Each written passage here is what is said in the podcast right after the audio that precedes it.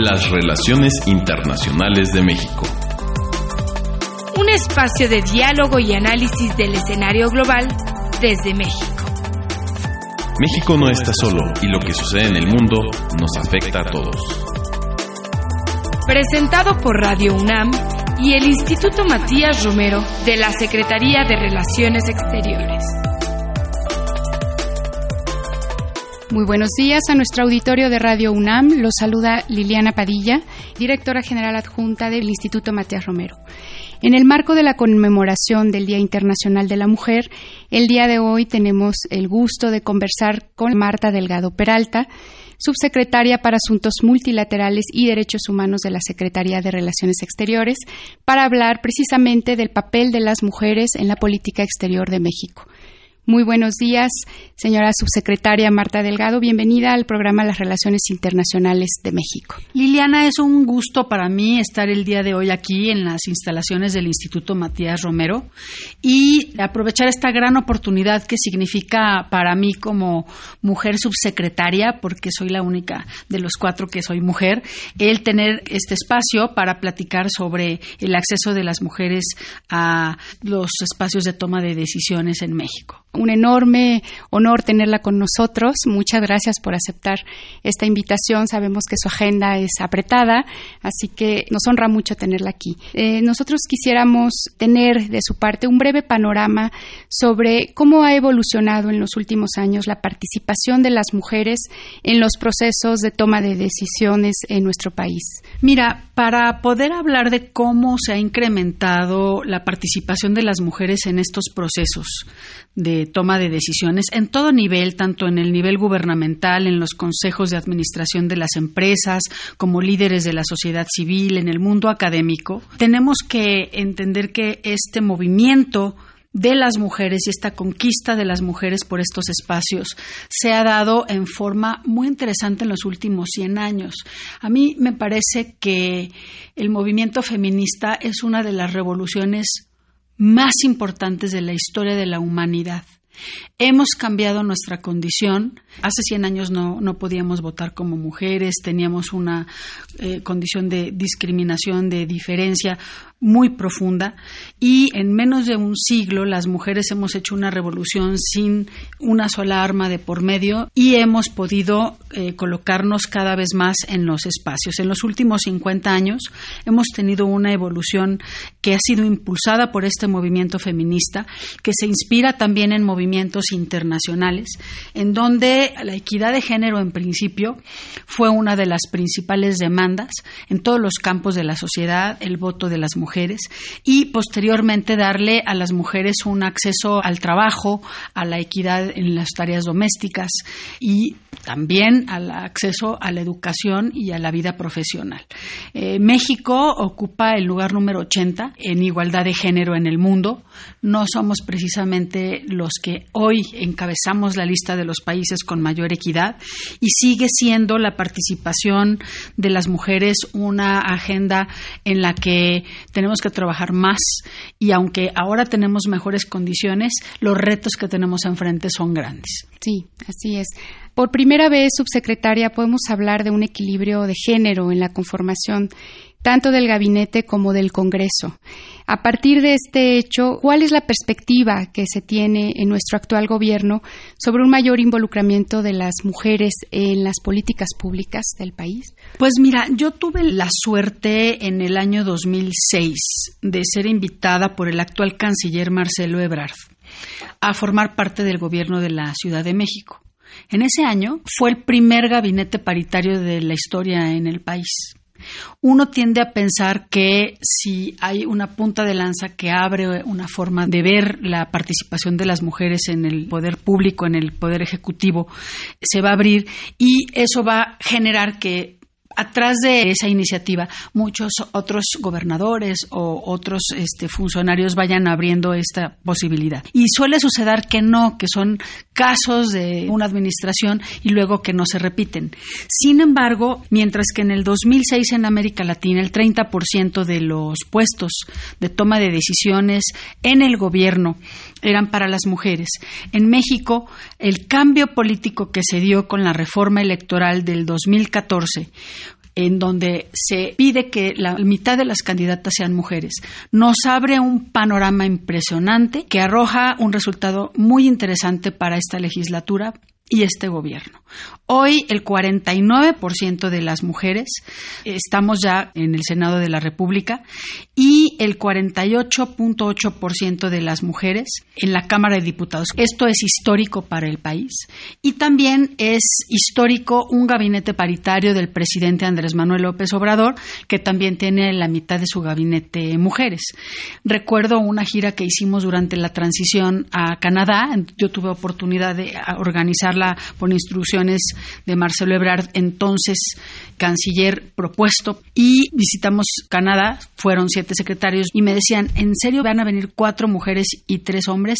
Sí, de siete eran más mujeres que hombres las secretarias que visitaban al gobierno de Trudeau, y fue muy interesante también para este gobierno encontrar que había una participación de mujeres menor de Canadá que de México. Entonces, esto es una situación histórica que está viviendo el país hoy.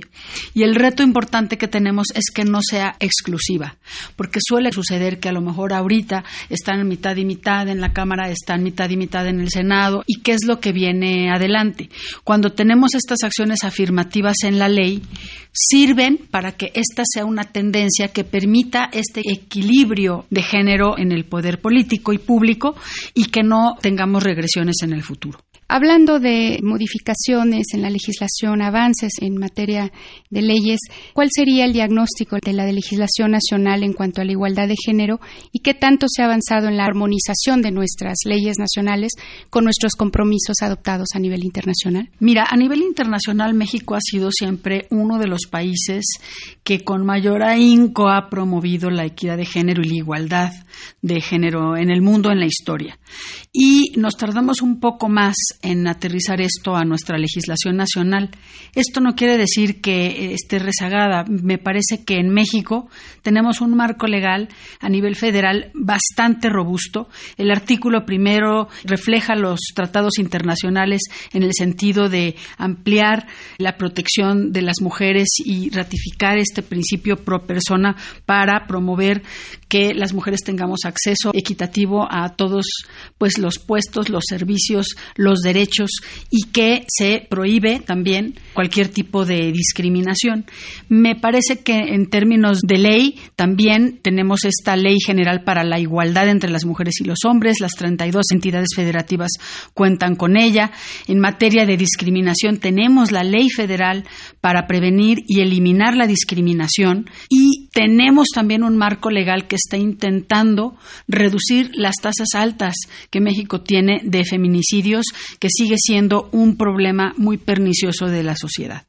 Sin embargo, tenemos también desafíos importantes, no solo en el marco legal, sino principalmente en la implementación de estas leyes que a la hora ya de aplicarla y de que tengamos en los ministerios públicos, en las políticas públicas a nivel local, en el poder judicial, en el ejercicio del poder político, esta equidad o inclusive en la protección del interés superior de la niñez, esta equidad entre las niñas y los niños, es en donde me parece que tenemos los retos o áreas de oportunidad en donde tenemos que trabajar un poco más.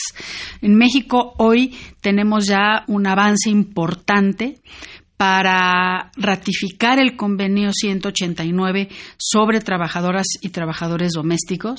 Estuvo aquí Gay Ryder, que es el director general de la Organización Internacional del Trabajo, con la secretaria del Trabajo, Luisa María Alcalde. Ya hemos ratificado ocho importantes convenios relacionados con el trabajo y ahora ya están las consultas para que México ratifique este 189 que le da derechos a las trabajadoras y trabajadores domésticos.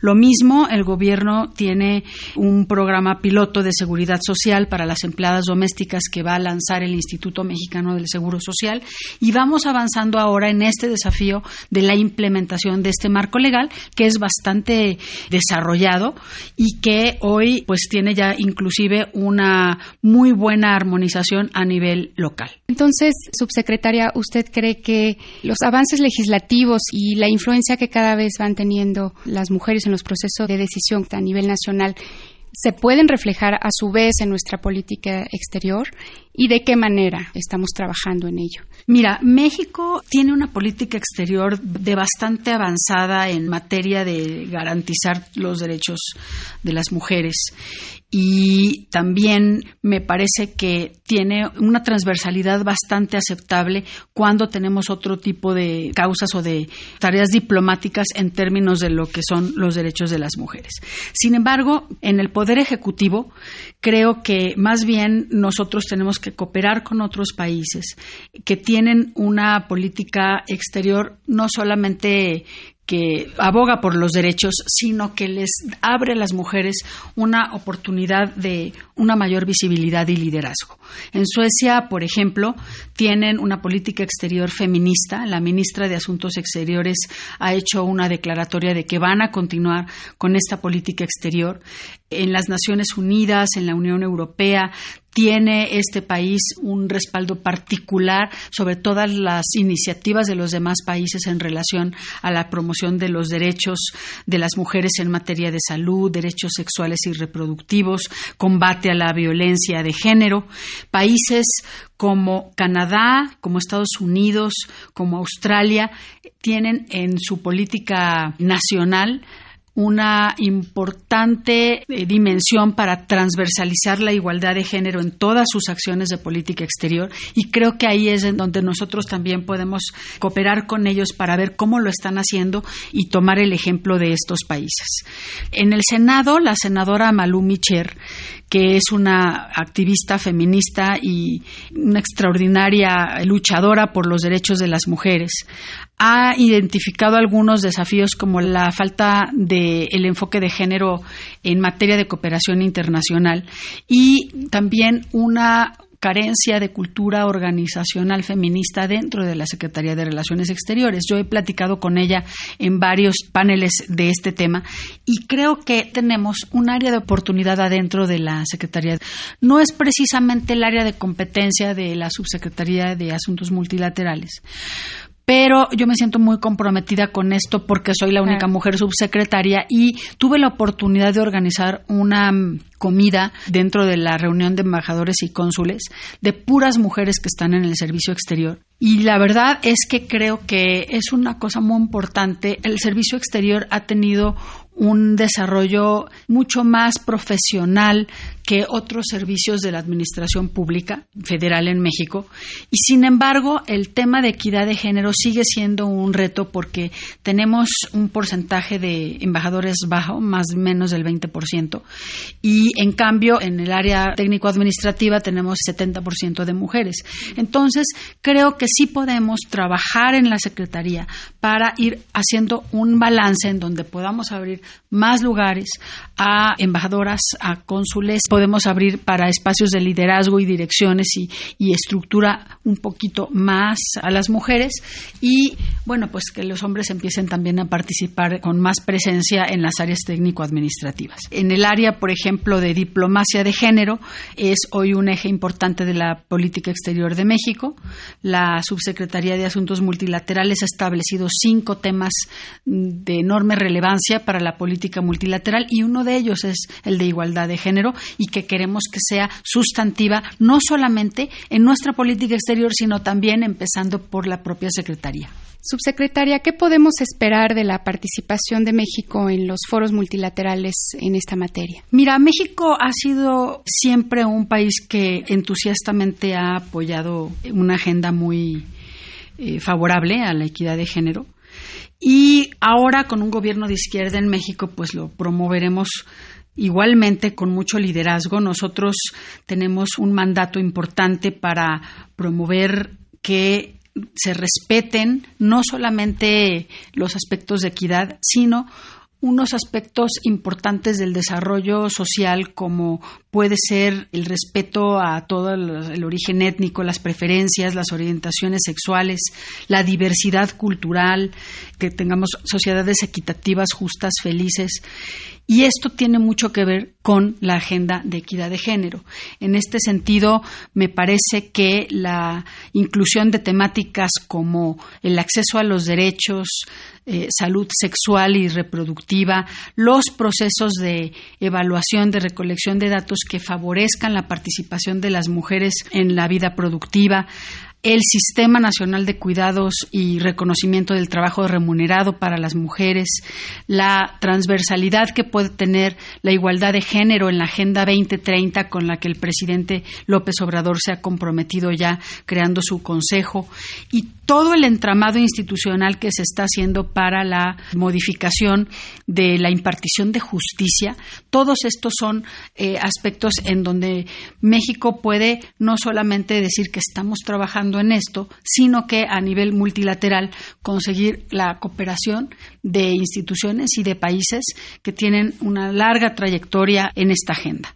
La plataforma de acción de Beijing, que ya va a cumplir 25 años, le ha dado a México pues un reconocimiento internacional porque México ha sido de los primeros países que lo hemos adoptado y en este sentido nosotros estamos viendo que después de 25 años una agenda completa de transversalización ya no como un tema como entonces era aislado y que se empujaba por su lado, sino ahora como un eje transversal en las políticas públicas y en la agenda gubernamental, bueno, pues es una parte muy novedosa de lo que podemos decir que está haciendo México y que se puede llevar a nivel multilateral.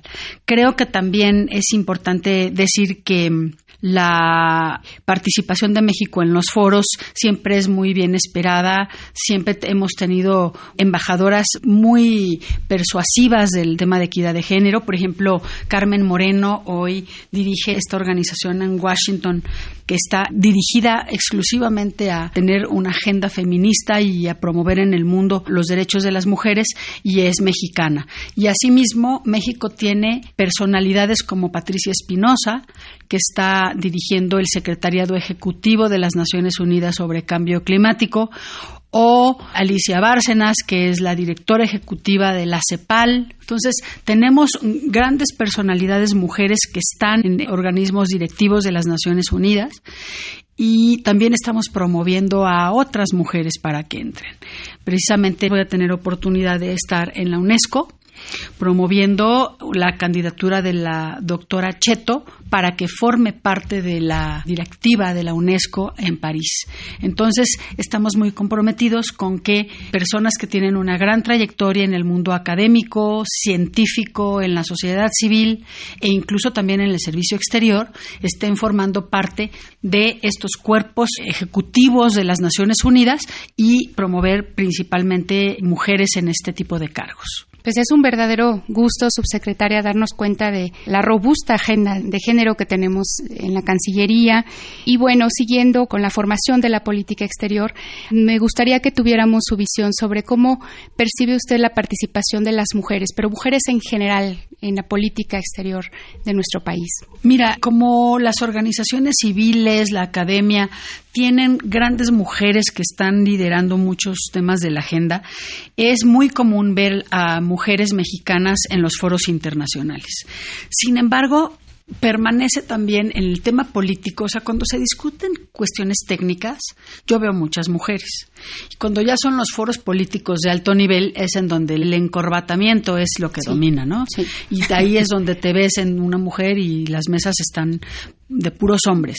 Creo que hay iniciativas muy interesantes, por ejemplo, hay una en donde muchos académicos se han unido para no participar en mesas en las que no haya por lo menos una experta. No sé si lo han visto, los invitan y dicen, no, si no hay mujeres, yo no voy, no, sin mujeres. Entonces, hay esta acción como que no es ni una ley, ni es un modus operandi que se está estableciendo en los foros nacionales e internacionales, en donde ya no es admisible tener grupos de expertos en donde no participan mujeres o congresos, convenciones en donde los paneles de discusión son de puros hombres y los mismos hombres están haciendo notar cuando los invitan a un panel y son puros hombres, dicen, no, yo no voy, si no invitan también a una mujer, ¿no? Y queremos paneles más plurales y darle y abrir la oportunidad a las expertas que hay en todos los temas de la agenda científica, académica y gubernamental en México. Entonces, estas son acciones que, la verdad, son muy importantes porque inmediatamente la reacción es invitar a las mujeres. Entonces, tiene como consecuencia un cambio de mentalidad inmediato en los tomadores de decisiones. Al final del día, ya cambiar un poco a los liderazgos femeninos en la política y en los consejos de administración de las empresas, pues ya pasa por otro tipo de procesos. Y ahí creo que México tiene muchas lideresas que tienen eh, pues espacios que son CEOs de empresas y que son, no sé, ya eh, directoras generales, secretarias, y que tenemos que pues abrirle los espacios más todavía a nivel internacional a las mujeres que sí llegas a ver pues que son espacios predominantemente de hombres y en donde tenemos que tener una incursión y una presencia mayor. Subsecretaria, al ser usted una experta en temas de protección al medio ambiente, sería muy interesante para nosotros conocer su perspectiva en cuanto a la participación de las mujeres justo en esa esfera y los cambios de paradigma que pudieran derivarse de ello pueden ser además un ejemplo a seguir. Creo que las mujeres hemos podido conquistar el liderazgo de la agenda ambiental en el mundo. Las primeras secretarías de medio ambiente globales siempre estuvieron a cargo de mujeres.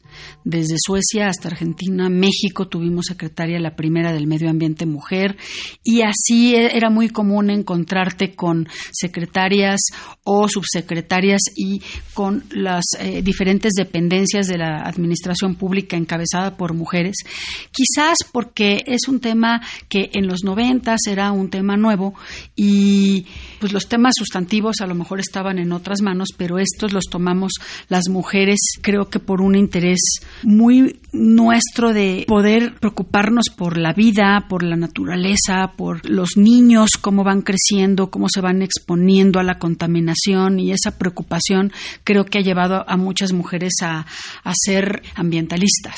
El movimiento ambientalista yo creo que sí está dominado por muchas mujeres alrededor del mundo, no solamente en los gobiernos, también en la sociedad civil. Y ahí, bueno, vemos a muchas mujeres liderando este tipo de agendas y secretarías. Creo también importante mencionar que en este tema ambiental también las mujeres son las que presentan una mayor vulnerabilidad ante los temas del medio ambiente. Son las más vulnerables al cambio climático, a los desastres naturales, son las que tienen en sus manos también eh, muchos aspectos importantes de la nutrición y del bienestar de la familia y por lo tanto una vinculación mayor con los temas de medio ambiente.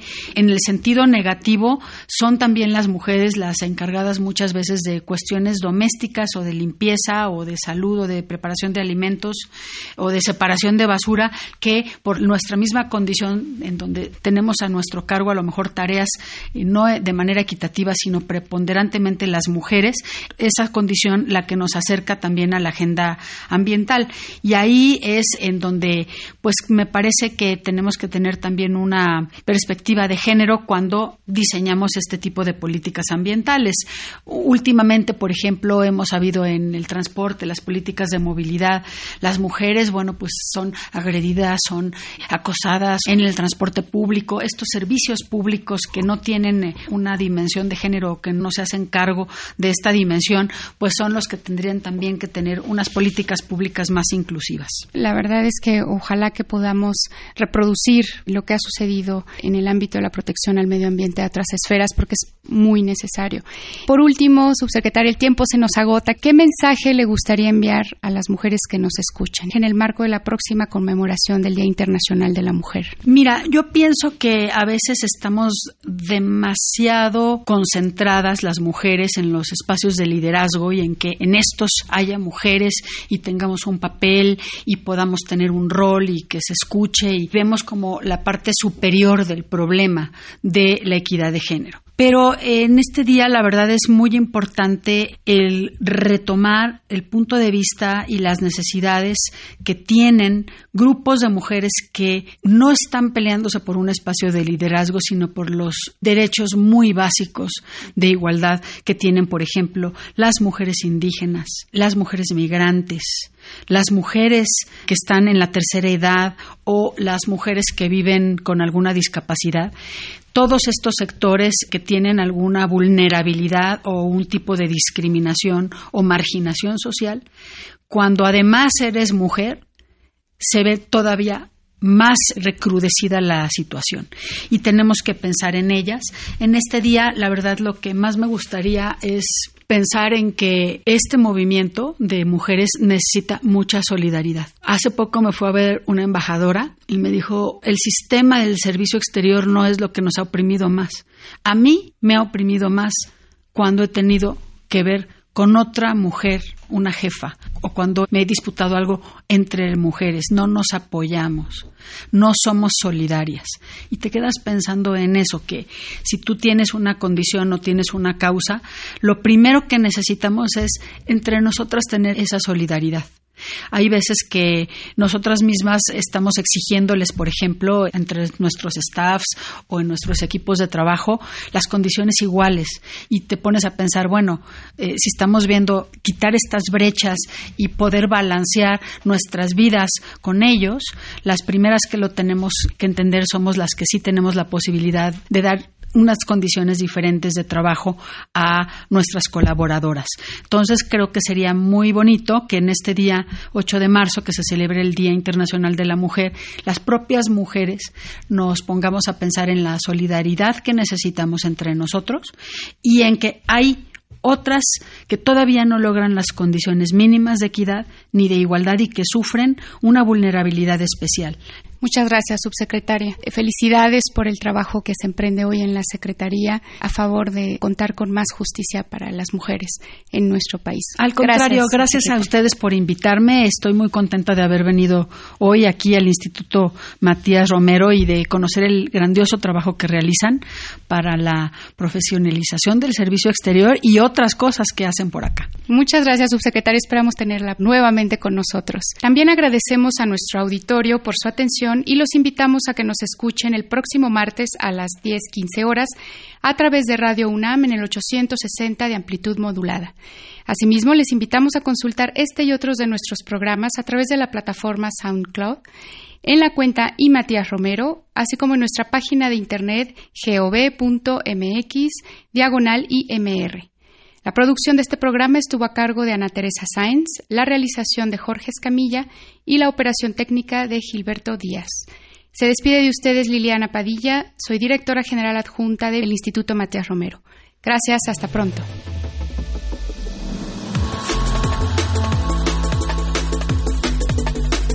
Las relaciones internacionales de México. Un espacio de diálogo y análisis del escenario global desde México presentado por Radio UNAM y el Instituto Matías Romero de la Secretaría de Relaciones Exteriores.